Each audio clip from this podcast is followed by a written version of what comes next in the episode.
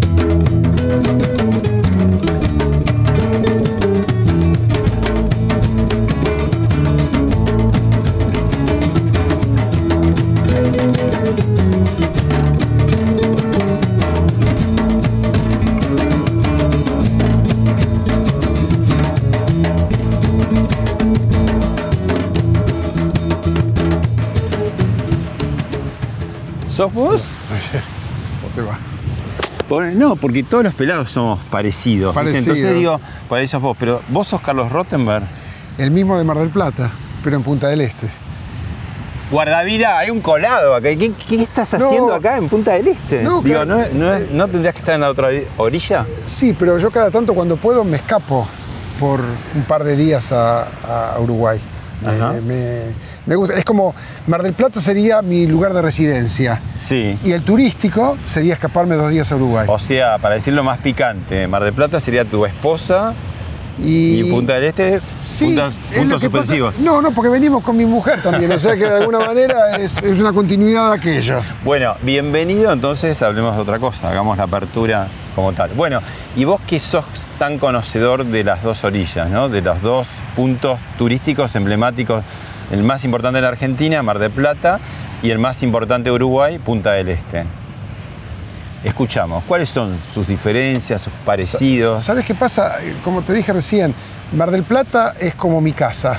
Mar del Plata es el lugar de pertenencia, es el lugar de elección de siempre. De trabajo, De trabajo también, seis- por supuesto. ¿En qué- cu- ¿Cuál es tu vida en Punta del Este cuando venís? ¿Descansás? ¿Pileta?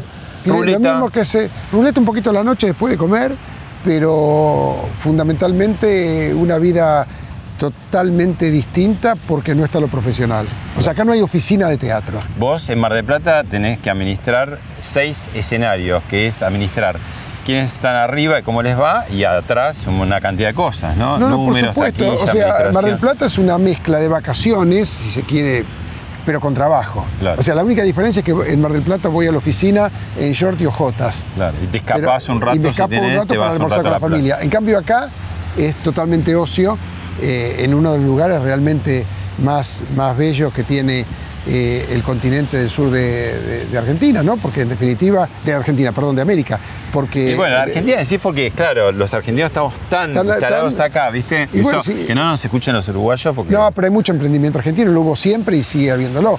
Eh, pero, pero realmente la, la- la historia de Punta del Este con Argentina eh, es, es muy rica. Es muy Y- no, y no solamente por el turismo que llega, sino fundamentalmente por las inversiones que a lo largo de décadas tuvo este Inmobiliaria, fundamentalmente. Bueno, digamos acá, es, es una postal muy emblemática, pero para los que no conocen, lo que tenemos detrás es, es Playa Mansa y la isla Gorriti, eh, que también es un lugar de, de- de mini turismo, ¿no? Porque se van, Sí. van y vienen, y los cruceros que están viniendo en el verano y que tienen que ir con lanchitas, no hasta el puerto, porque son de, de calado Claro. profundo y, y no llegan, digamos. Bueno, esa es una de las postales impensadas de hace unas décadas atrás, ¿no?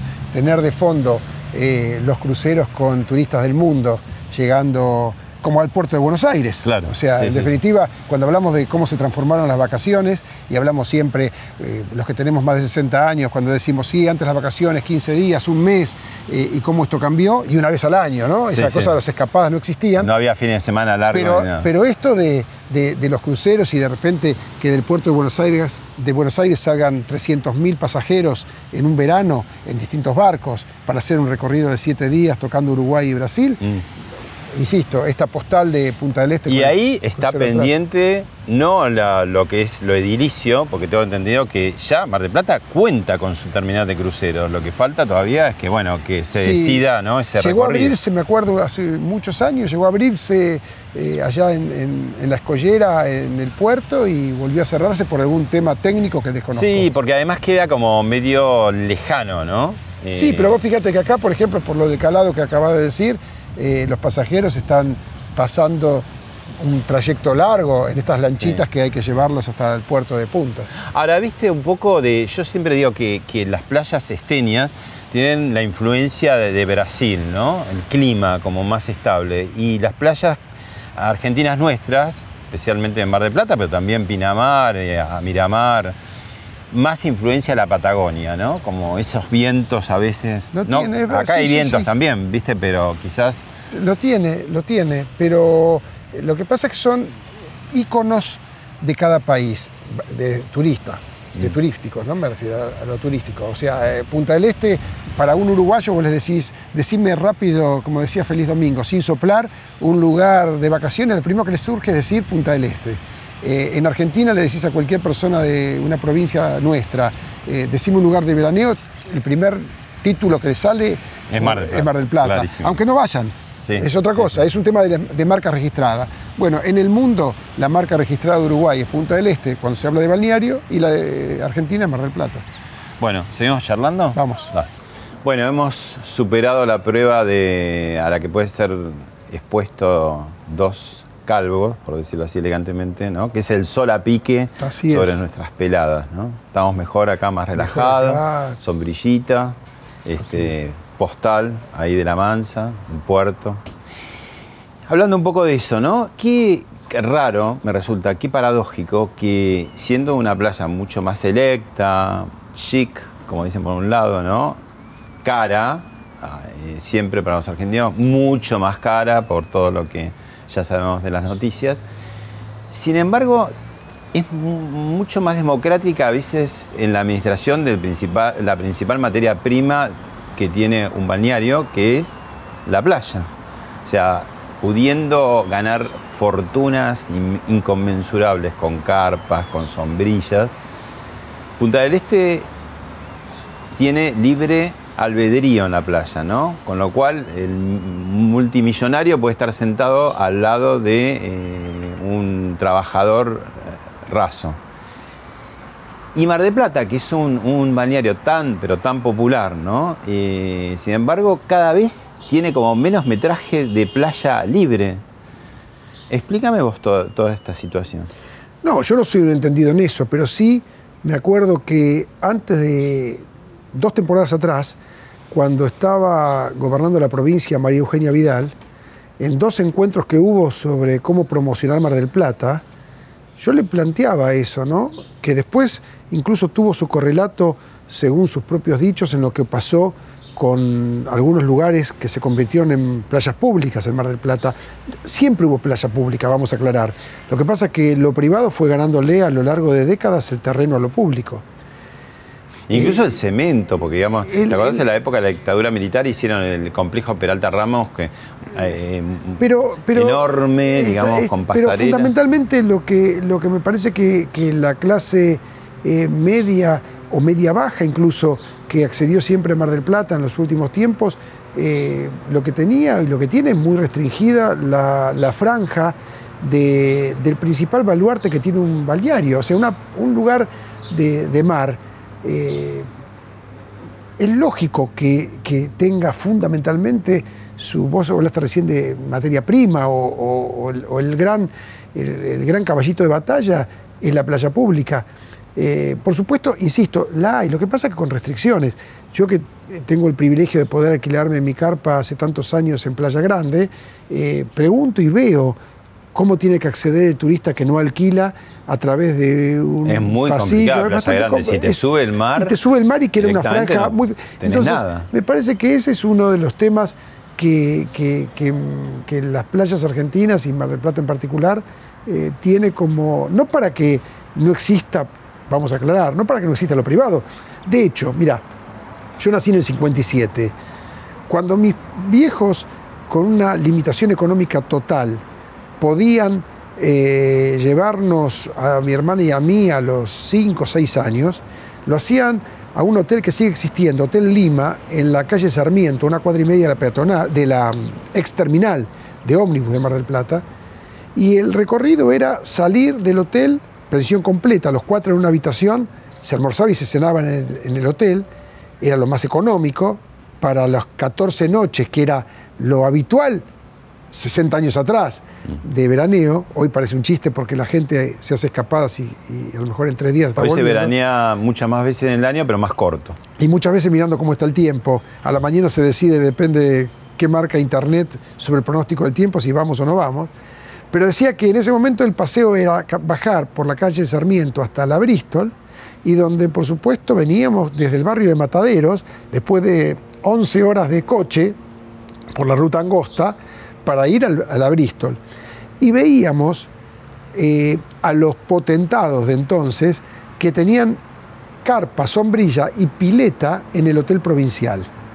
Y no había ningún resentimiento en la Bristol. Al contrario, lo que, el recuerdo que tengo es de mis viejos eh, clavando la sombrilla y viendo con beneplácito que existían al lado nuestro los ricos, que eran los que tenían la zona privatizada.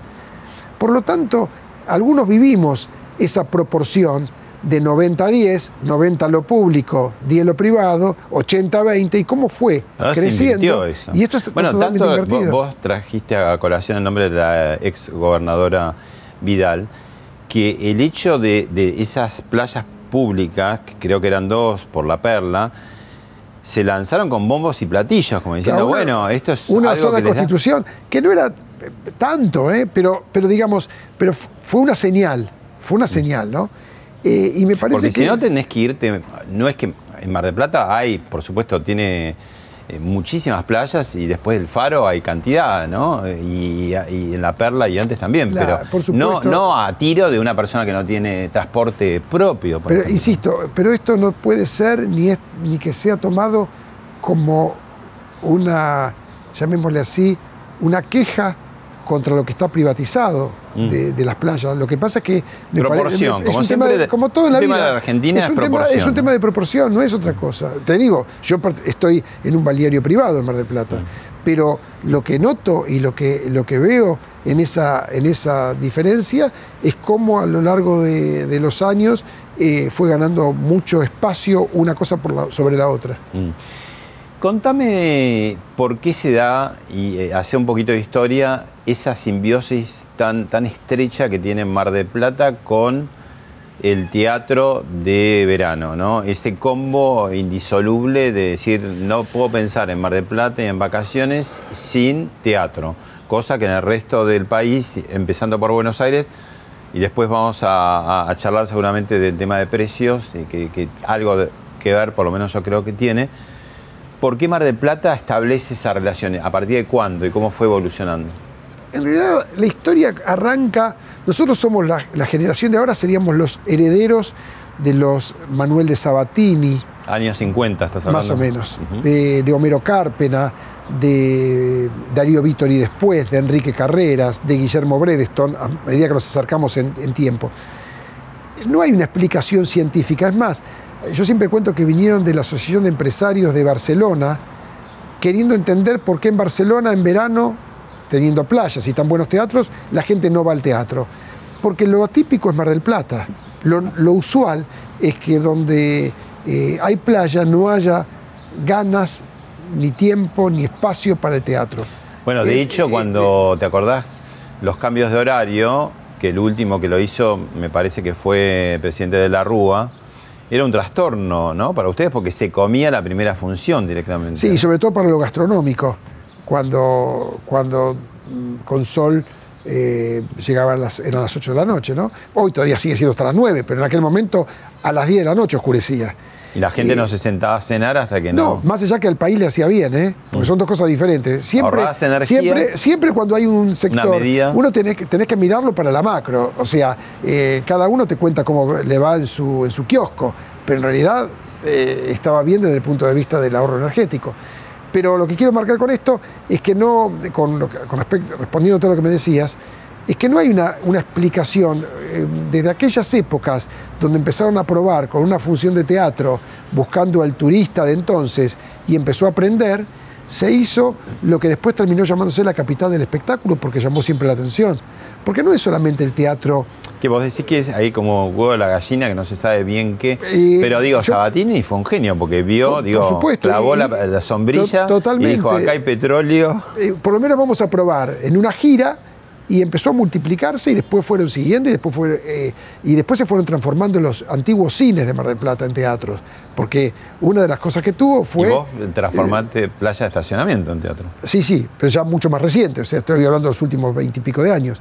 Pero en aquel momento eh, fue, eh, digamos, fue inusual y lo sigue siendo. Más allá que después se transformó en una plaza importante, que podríamos decir lo mismo como Villa Carlos Paz, porque tampoco eh, eh, es usual eh, lo que pasa en Córdoba, donde en lugar de mar tienen sierras y la gente va al teatro.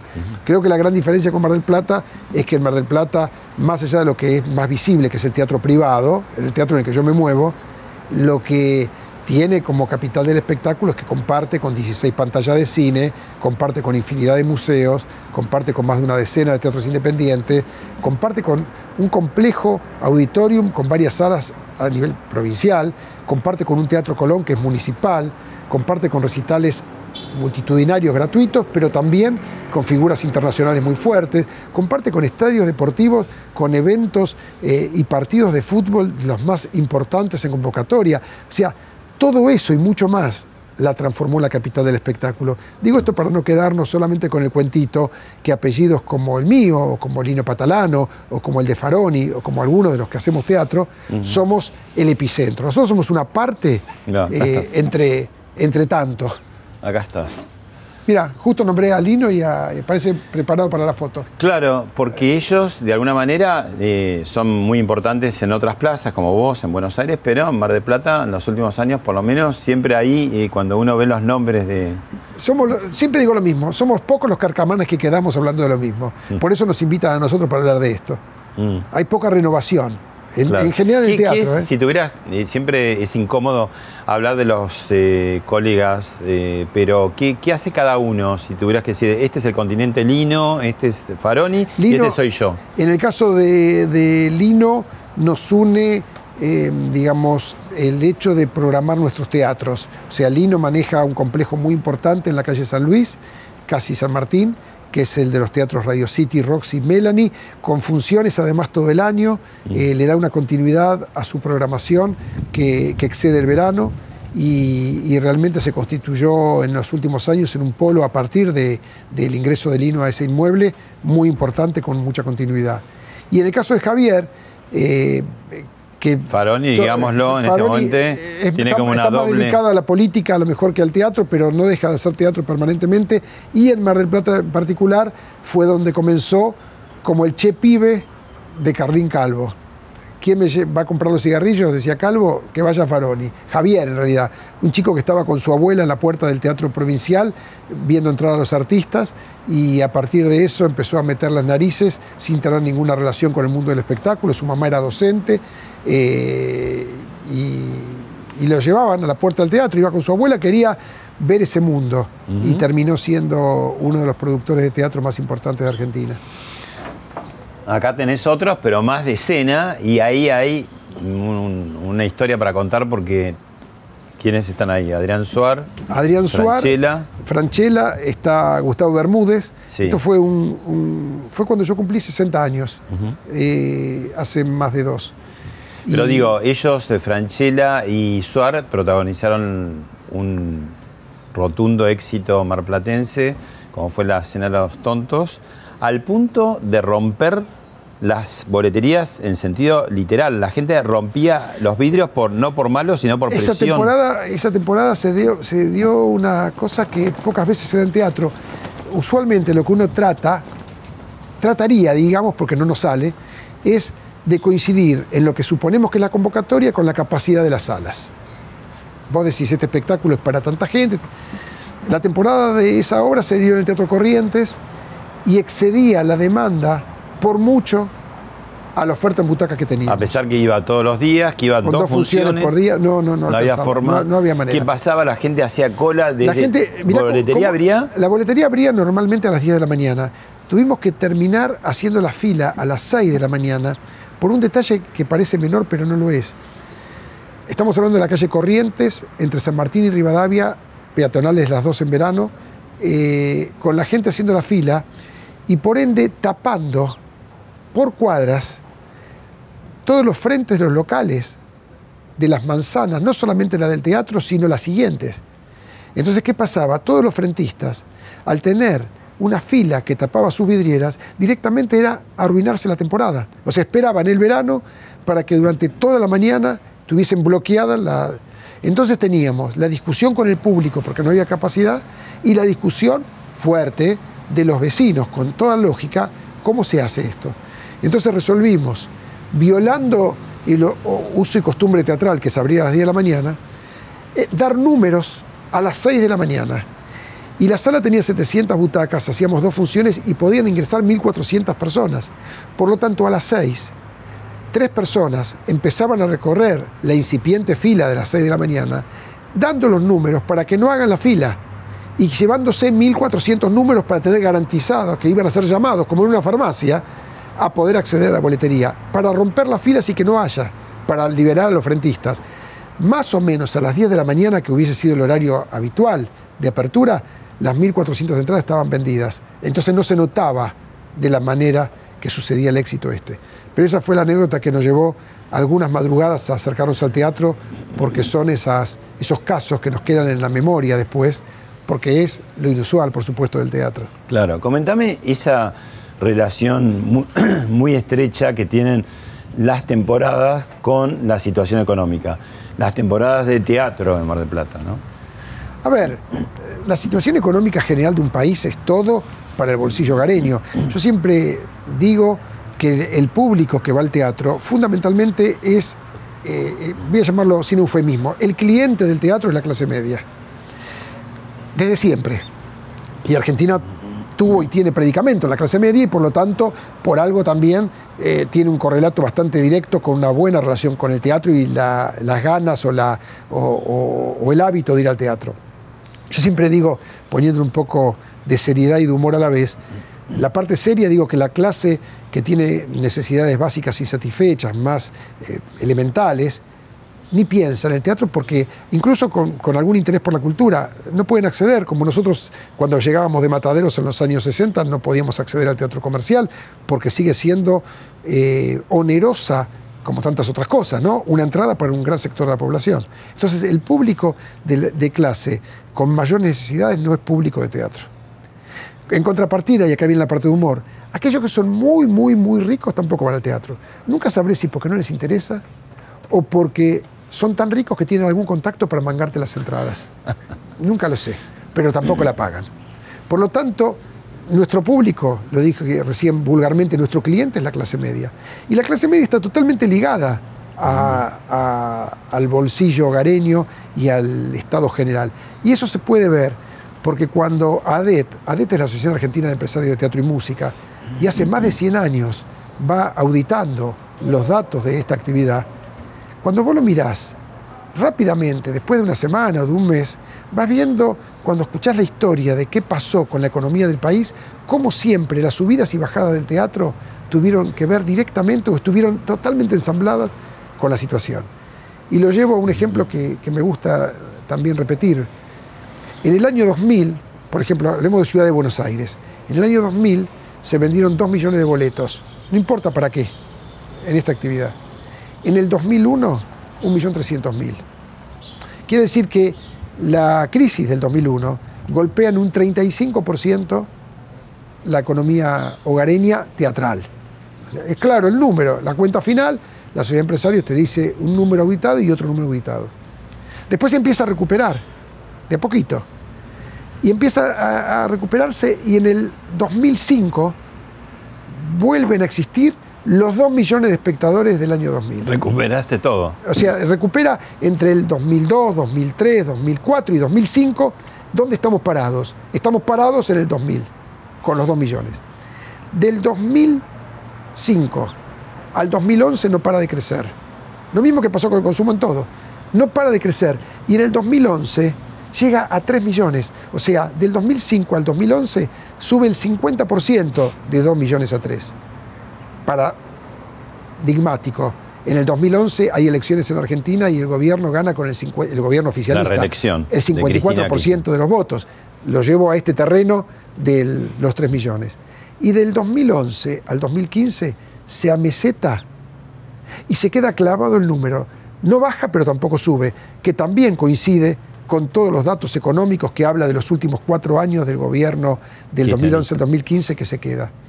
Y del 2015 al 2019 baja un 29%. O sea que de 100 personas que iban al teatro del 2015, ahora fueron 71 en el 2019. ¿29% qué es? Si lo comparo con ese 35 que bajó en un año, es bueno, porque bajó 29 en 4. Si lo comparo como un goteo que había crecido, se amesetó y del 2015 al 2019 bajó el 29, está marcando que acompañó la caída de consumo y demanda, que acompañó cualquier actividad comercial, sean los datos oficiales del INDEC, de la UCA o de cualquier consultora privada. Ahora, vos siempre este, recordás, eh, o yo te he preguntado, o otros periodistas te han preguntado, ¿Cuál fue la temporada récord? Y es, ahora lo vas a decir, sorprende porque digamos, es una temporada muy alejada en el tiempo, que había mucha menos gente, y sin embargo es, eh, es como un número ¿no? de, la obra de teatro que más tuvo, ¿no? No sé si era una Olmedo, año 87 por ahí. Claro, verano 86-87. ¿Qué pasó ahí?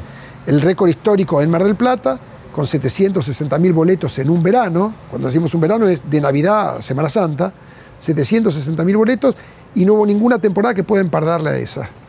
760 mil. ¿Y la más baja? 2017.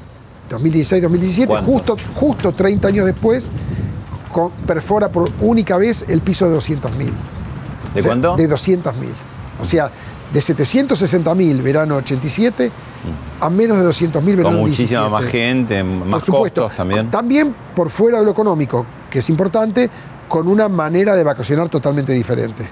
O sea, yo te diría que en aquel momento eh, el quiebre, eh, Mar del Plata lo sigue siendo, es el ícono turístico. Eh, te lo dije recién cuando nos vimos, cuando nos encontramos allá en la playa, decía, es la marca registrada, ¿no? Pero es cierto que aparece, cambia totalmente la manera de vacacionar. Yo te diría que con respecto a la costa atlántica, cambia fundamentalmente cuando por suerte se ensancha la ruta. Se convierte de la ruta trágica a la autovía y empieza a hacerse más sencillo llegar a la costa. Y no hablo solamente de Mar del Plata. El público no tiene por qué saberlo. De cada 100 autos que salen por la autovía 2 y pagan el primer peaje, solo 40 paga el segundo. O sea que todos doblan. El 60% en Dolores para todas las playas que van desde San Clemente hasta, hasta Villa Gesell.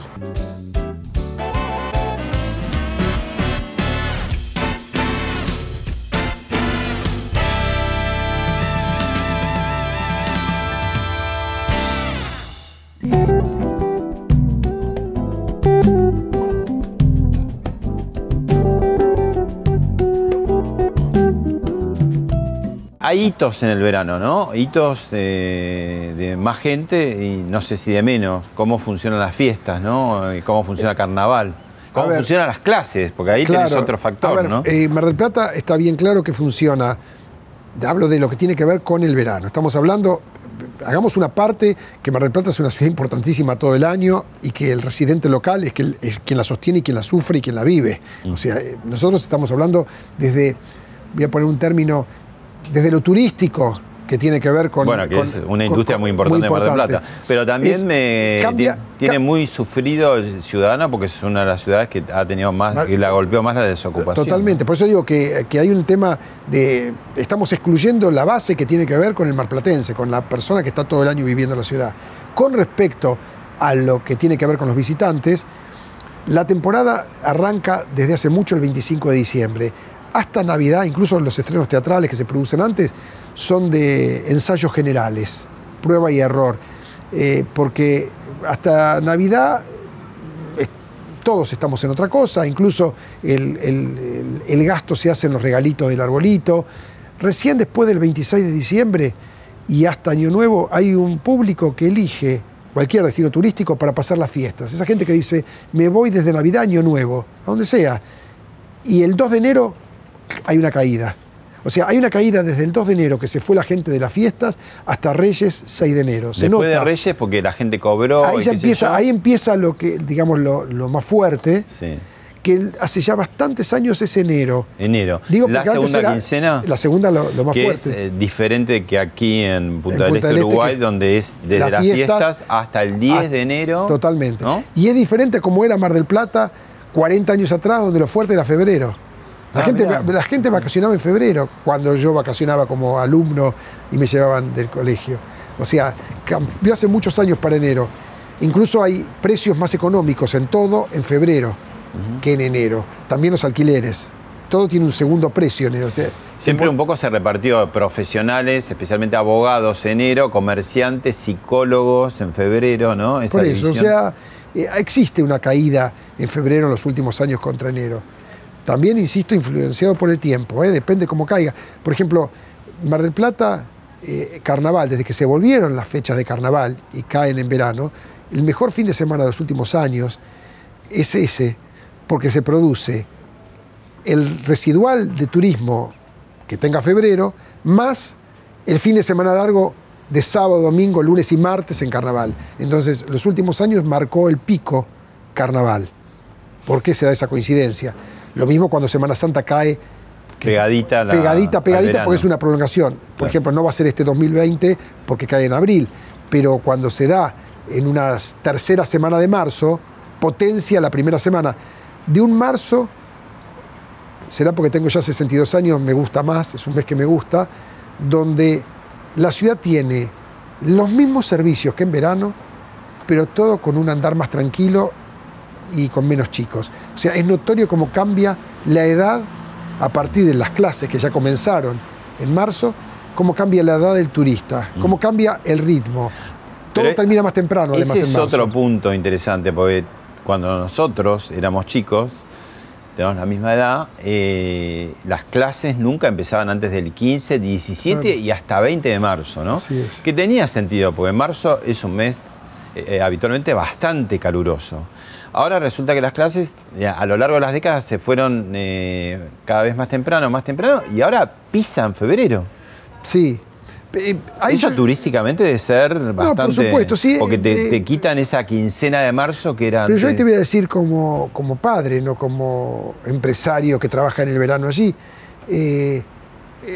Yo como papá estaría mucho más feliz si las clases empezasen en marzo como era antes. Me da más tiempo a organizar no solamente por, aquel que tiene el privilegio de poder salir de vacaciones, lo digo también por, el tema climático y lo digo porque, porque ha pasado incluso, no me acuerdo cuándo fue, hace unos años, que comenzaron las clases y por el calor tuvieron que suspender dos días. Eh, digamos, estaba inventado para mi gusto bien eso, que las clases empezaban en la segunda quincena de marzo, o sea, el 15 de marzo, y terminaban sobre finales de noviembre. Pero bueno, sabrá los ministerios de, educación por qué fueron transformando la fecha. Bueno, vemos un video que tiene que ver con, algo que haces muy habitualmente, que haces habitualmente en tiempos de crisis y ahora nos vas a explicar por qué y lo, lo vemos y lo charlamos. Los teatros para los artistas creo que son como casas. Yo me he pasado toda mi vida acá y los llamados de Bredeston tienen que ver mucho con mi vida. Por eso la familia la adoro a Carper, a la familia Bredeston y Rotten para mí hablar. Le, quiero decir de esto, de estas dos cositas y lo dejo hablar a Dayú, porque si me dejan hablar a mí, sonamos. No, para ver la importancia que tiene esta familia en mi vida. El contrato de brujas lo firmé el día de brujas, el día de Halloween en, en Estados Unidos, y en Estados Unidos y acá lo firmé el día de brujas, o sea, telefónicamente, como se firma con gente sin papeles, sin nada, de la responsabilidad y del profesionalismo y la convicción que ambos teníamos de, ser gente, como la gente.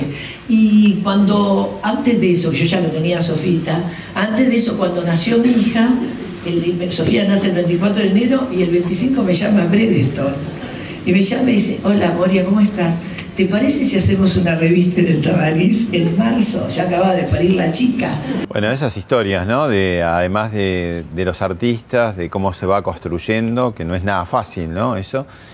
El tema de construir además las paredes y los momentos que vos usás, eh, no sé si por casualidad o por esperanza, tanto lo que fue la crisis de 2001 como fueron estas crisis de los últimos años, te, sorprendió la, la situación económica construyendo salas. O sea que vos sos muy optimista, pensás que se van a agregar siempre espectadores, tanto lo que fue aquella crisis de 2001, y te salió bien, porque después por las cuentas que hiciste subió mucho la cantidad de espectadores, y ahora volviste a hacer la apuesta, primero convirtiendo Blanca Podestá en el, multiteatro, y ahora, pocos meses atrás, convirtiendo en Tabarís, un viejo teatro también histórico, en el multitabarís. Dos cosas. Primero, eh, decir y agregar a eso, y tengo que dar una marca propia, eh, no propia por mí, que es la de Multiteatro Comafi y Multitabarís Comafi. Lo, marco porque es un banco argentino, de una familia de apellido Cerviño, que colaboró directamente eh, a través de una sinergia para ponerle apellido de casado a los teatros. Es importante saber, yo por ejemplo, hasta mis, yo llevo 45 años en la profesión, mis primeros 40 dije, a mí nunca me va a pasar de ponerle apellido de casado a un edificio teatral. Hoy digo, menos mal que esto ocurre, porque en definitiva fue eh, un reemplazo de lo que por taquilla no ingresaba a partir de tener una comunión elegida mutuamente con, con una empresa que no, es, no hace lo que hacemos nosotros, se dedica a otra cosa, pero que sí tuvo a partir de darle beneficios a sus clientes esta, esta amalgama de subirse al teatro. Y esto, que tiene que ver con la crisis, también tiene que ver con las dos lecturas que tiene dividir una sala, como vos bien decías, en el 2001 el Blanca Podestá en, eh, en un edificio de cuatro, o el Tabarís el año pasado, en el 2018 en realidad. Tiene que ver con, eh, ¿es porque va mejor el teatro o es porque va peor? Uno podría decir, pero si haces más teatros es porque va mejor. Y yo te voy a contestar que en el 2001 lo hice copiándome de los cines, copiándome justamente en la crisis. No es casual que lo haya hecho en el 2001 y en el 2018. Fue cuando bajó el teatro, cuando empezaban a sobrar butacas y dije, ¿cómo hicieron los cines? Los cines los dividieron. Los cines encontraron la manera de dividir costo fijo en más pantallas. ¿Por qué no hacemos lo mismo? Si en definitiva una dotación un poquito engrosada de acomodadores puede acomodar una sala o cuatro. Una boletería puede vender entradas para una sala o cuatro. Eh, los costos fijos de lo que tiene que ver con el inmueble, lo que es la propiedad incluso sobre la avenida Corrientes, le da lo mismo albergar una sala que cuatro. Para decir que lo que hice fue copiar, me dije recién, de lo que hicieron los cines y sirvió. Entonces, si lo querés ver por el lado positivo, mira vos, cuando bajan los espectadores, agrega teatro. Si lo querés ver, y te cuento la verdad, es cómo hago para que el costo per cápita del boleto que vendo me baje. Bueno, un poco es como trabajar a la japonesa. En la crisis se trabaja más. Bueno, lo que yo hice fue hacer una inversión mayor. Nombré recién una institución bancaria que colabora para que eso se pueda hacer, una, una familia que nos acompaña para hacer teatro y toda esa ecuación termina dando más cantidad de escenarios, más cantidad de butacas, más autores, más directores, más técnicos, más gente trabajando. Es en lo que creo y en lo que si pudiese lo volveré a hacer. Mm. Y otros también de nombre casado, de otras empresas, y también el tema de las, eh, el matrimonio con tarjetas de crédito, ¿no? Y de pronto descuentos o con las tarjetas de los diarios también. Pero mira, hay, hay como una cantidad de sinergias. Para... Hoy en día falta solamente que en las boleterías de los cines y los teatros haya un cartel que diga platea tal precio, descuento a esto, descuento a esto, descuento, y abajo que diga descuento público general porque ya hay tantas que tenés que hacerte, más o menos, es un, libro, mm. saber. Y además la gente ya llega y te pregunta directamente, ¿qué descuentos hay? O sea, ¿qué quiere ver? No sé, dígame qué descuentos hay. Primero te pregunta por los descuentos y después ve qué obra va a ver. Bueno, hablemos un poco del precio de la entrada. Decí nada más al pasar de Buenos Aires y qué pasa con Mar del Plata, que baja, pero tenés reclamos continuamente. Es muy sencillo de explicar. En la historia, Mar del Plata, cuando se constituye en ese ícono teatral de verano, eh, también le pasó al principio a Villa Carlos Paz, la entrada se calculaba en el precio de Buenos Aires más un 20%. ¿Por qué un 20%? Porque fundamentalmente hay muchas compañías que tienen su origen en otra ciudad, como puede ser Buenos Aires u otra, y van a esos lugares, tienen doble imposición de costos, Alquilar, casas, alojamientos. Porque las salas están prácticamente esperando lo estacional de verano. O sea, el ingreso, si una sala no Tiene un lucro cesante, 10 meses. 10 meses, o sea, o casi 10 meses. Por lo tanto, y, porque la ecuación no da para que esté abierto más tiempo. Entonces, todas, quiero decir, por supuesto, recién nombré eh, a Lino Patalano, por ejemplo, junto con los teatros públicos, abierto todo el año y algunas más también. Entonces, ¿qué pasa? Esa ecuación se mantuvo y propició junto con las dos funciones diarias, etcétera, que permitía la ciudad, se abrían teatros. En los últimos tiempos se redujo la plaza, como se redujan tantas otras teatralmente hablando, y, paradójicamente la entrada sale de promedio un 20% menos que la de Buenos Aires. Por eso eh, se hace como muy contradictorio. Y, sin embargo tenés reclamos, o por lo menos periodísticamente, se hacen... Periodísticamente cuando, todos los veranos... llega, cuando llega más o menos noviembre, ustedes los periodistas eh, titulan, y, es una pregunta recurrente, ¿cuánto cuesta la entrada en Mar del Plata? Yo miro, pero digo, si Mar del Plata tuvo teatro durante el año, si hay giras por todo el país, si está el precio que se puede ver en la tiquetera entrando por computadora de Buenos Aires, ¿por qué Mar del Plata? Vos, lo explicarás vos que sos periodista, tenés una explicación científica del periodismo, porque ahora lo concreto que el público tiene que saber, que Mar del Plata no solamente en el teatro. El costo de vida en Mar del Plata es menor en todo, y comparo con Buenos Aires porque es lo más cercano. Una entrada de cine en Buenos Aires, en algunos circuitos, la bruta, la, que no tiene descuentos, después vienen los descuentos en todos los casos, ya está superando los 500 pesos. Y en Mar del Plata no llega a 400 por la misma película. Sin embargo, la gente va a la boletería en Mar del Plata y dice 400 pesos público que es de Buenos Aires y que en Buenos Aires cuesta más. Lo mismo nos pasa en el teatro. Hoy en Buenos Aires hay comedias desde la más cara, 1.800 pesos para abajo, y en Mar del Plata de 1.300 para abajo. La misma comedia. Mm. O que se dio antes, incluso más caro en Buenos Aires. Sin embargo, en Mar del Plata dicen, ¿y por qué tan caro? Explicación, dos puntos. Vos dirás si está bien. Pablo Sirven, periodista. Si está bien o no, vos decime. Yo creo que en Buenos Aires el teatro no es un consumo imprescindible. Yo, a ver, íntimamente creo que sí, que es un consumo imprescindible porque hace muy bien a la gente, al espíritu, a la psicología. Pero bueno, frente a que no te alcanza la plata, claramente no es eh, imprescindible. Ahora, para el turista marplatense, que en general también viene de, de las provincias y todo, el teatro de temporada es artículo de primera necesidad. Entonces, periodísticamente es como decir, precio del pan, ¿cuánto está? Precio de la leche. Porque en Buenos Aires vos decís, eh, las entradas están mucho más caras, pero nunca hay una nota, nadie reclama, no hay gente en las boleterías, o sea, el que puede va y saca la entrada, y el que no puede no va, no va directamente. Eh, Esta es una explicación periodística eh, me encanta que digas que el teatro es de primera necesidad de Mar del Plata, ojalá lo fuese, vendríamos muchas más entradas y a mí me convendría. No, no alcanza, la gente dice sí, es de primera necesidad, pero, no lo puedo comprar. Pero en realidad lo concreto... A, pesar de lo barato que es, que ya no podés bajar más, esto es lo que digo, la paradoja. Lo concreto es lo concreto, o sea, la entrada por la que vos pagaste un espectáculo a un precio durante un invierno, el verano siguiente es más barato y la nota periódica, más barato, es menos, es menos caro y, o cuesta menos que en invierno, y la nota periodística dice que casi, casi como que Mar del Plata es la cuna de la inflación. Esto pasó muchas veces, pasa en todos los órdenes. ¿eh? O sea, el título de ustedes los periodistas es, en Mar del Plata los alquileres suben el 30%. La verdad que habría que decir, en Mar del Plata los alquileres suben 20% menos que la inflación. O sea, no que sube el 30%. ¿Y por qué no va a subir el 30% si todo subió más eh, que el... Me acuerdo que cuando el INDEC no daba datos en el gobierno anterior, anterior al anterior, eh, todos calculábamos más o menos y así vivíamos con un 22, 23, 25% de inflación. Y el título de uno de los medios importantes de Buenos Aires fue, en Mar del Plata los alquileres van a aumentar un 20%.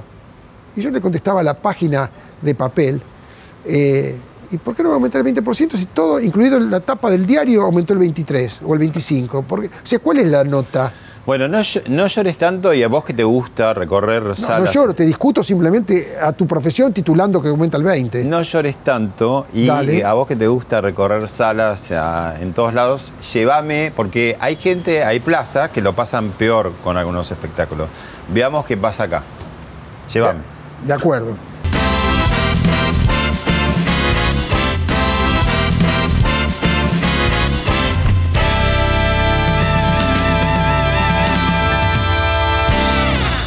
Bueno, y venimos hablando de eh, las glorias y los malos tragos de- del teatro Mar del Plata. ¿Y por qué me trajiste acá? ¿Qué es esto? No, porque de alguna manera, digamos, la sala del Cantegril es una referencia Es uno de los íconos de Punta de- del Este. totalmente, totalmente. Mirá, me- me ac- yo nací en el 57, pero en el... Yo también. Ah, vos también. Sí. Y somos pelados los dos. Los dos, los dos. ¿Te- los dos. nos dimos cuenta sí, de eso? Seguro, sí, sí.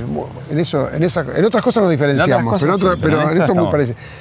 Decía que pensaba, cuando se construye esto, se inaugura en el 51 eh, para el Festival Internacional de Cine. En realidad todo lo, lo que es Cantegril, ¿no? Lo hace un empresario argentino, Mauricio Littman, Mm. eh, y, y hace el loteo primero, ¿no? Y después se le ocurre en el 50 crear la sala pensando en, en el festival. Claro, festivales Y- internacionales. Internacionales que no era, no era en, esta, en esta zona además de, de América del Sur no era lo común. Y, y un detalle que el otro día con la persona que lo programa comentábamos, al año siguiente, en el 52, toma tanto para Uruguay primero, después para Argentina y para Brasil, fuerza Berman, porque acá se da por primera vez Juventud Divino Tesoro, que gana el premio, Sí. que fue el primer premio que se gana fuera de Suecia. O sea, Y- Berman y se eso hace- lo hizo, le dio una vidriera le dio una vidriera y la película se larga en realidad acá. Mm. O sea, se estrena en Suecia en, en octubre del 51 y acá muy rápido, en el verano 52, en la sala de Cantegril. O sea que... Y es una que sala relativamente grande. Es una sala de 500 y pico de butacas y, y va a cumplir entonces 70 años el año que viene, porque Claro. si era el 51 cuando se inaugura para el festival, eh, para el primer festival. Pero no está en uso, o está bastante en desuso. Se usa mucho fundamentalmente para, la- Cine. para- pa- eh, eh, más sobre todo para eh, funciones específicas de la gente de Maldonado. Mm. O sea, eh, festivales, escuelas. Se usa acá un cuarteto muy conocido por nosotros, que fue el de Emilio Dizzi, eh, Doris del Valle, su mujer de entonces, eh, Luis Brandoni y Marta Bianchi, prueban suerte haciendo una primera temporada. ¿En qué año? ¿Qué años? No me acuerdo, debe- por ponerte un número, Décadas. 20 debe ser, o más de 20 años, y no fue, no fue bien. No fue bien, porque esto, ¿no? Lo que eh, hablamos recién, estamos hablando, ¿no? Que Mar del Plata, que tiene tremendos éxitos, también fracasos, pero digamos, ¿qué pa- este tipo de comedia acá no, incluso vuelven a probar, o sea, testarudos, un segundo año con otro espectáculo y tampoco fue bien y ahí abandonaron. ¿Qué, qué significa? ¿Fracaso de qué tipo? Fracaso de no venir de, nadie, de- venir de 10 venir muy poquita gente, ser muy deficitario y fundamentalmente confirmar que el público de acá, así como en Mar del Plata, el espectáculo es un complemento de la playa, Mm. acá lo gastronómico es lo que funciona. Acá la vida social Tanto pasa dentro de, la las, privada, casas, de las casas, particulares como o- o restaurantes. como restaurantes. O sea, acá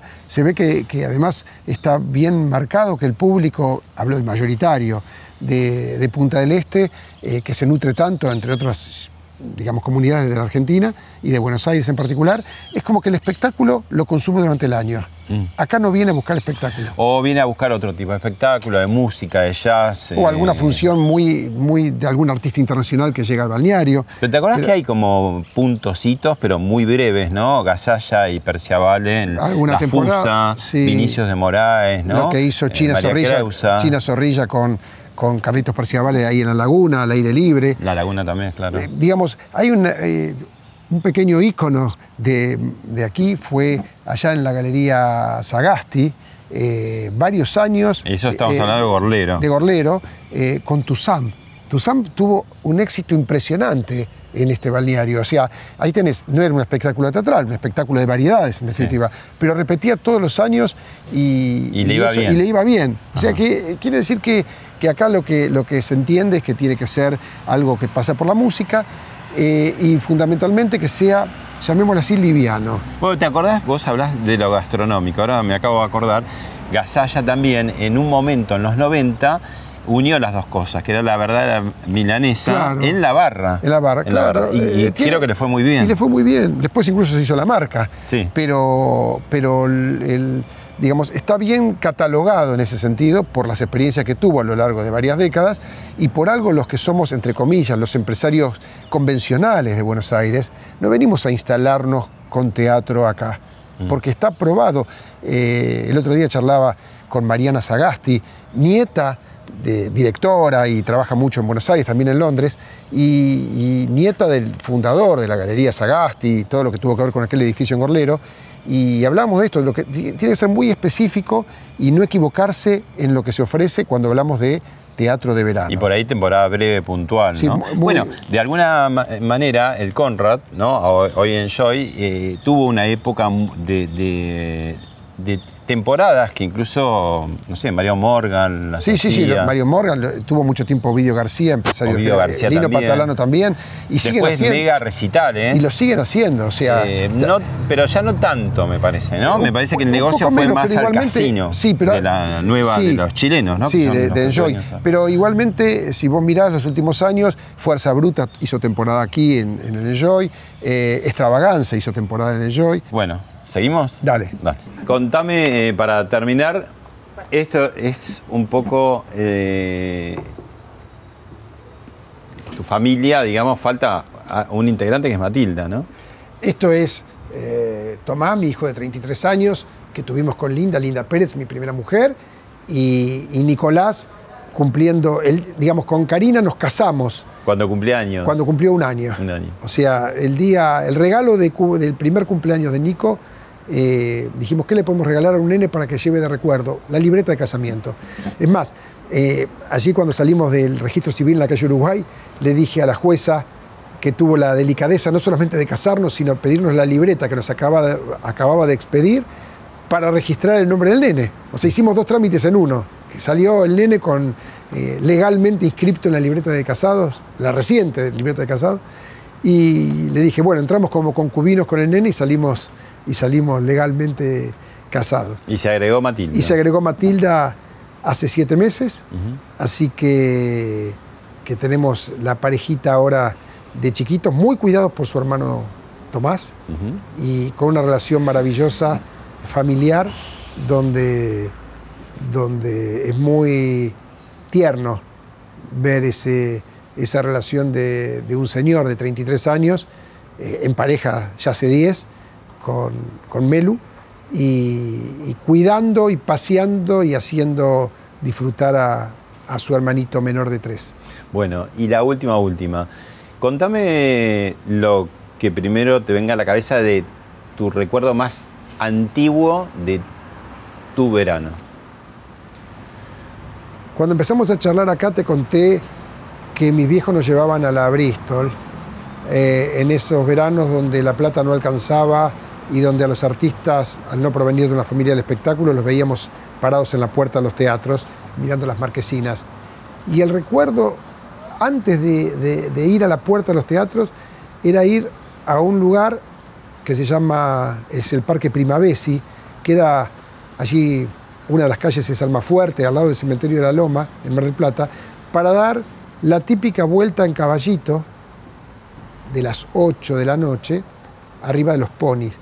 Y vos sabés que ahora, recién hablamos de Nico de tres años, Matilda todavía no porque tiene siete meses, dije, pero este último verano, y lo voy a volver a hacer ahora que estamos en el verano 2020, eh, lo llevé a Nico al mismo, al mismo Parque Primavesi a dar la vuelta en pony. Y la verdad que mientras daba las cuatro cuadras, que significa la vuelta manzana esta al parque, eh, me venía claramente a la memoria que mi arraigo con Mar del Plata, si me pedís que lo describa, te diría, es por esas cuatro, cua- por el olor del parque con esas cuatro cuadras arriba del caballito que hoy, a los 62 años, estoy repitiendo con mi hijo menor. Gracias, Carlos. Por favor.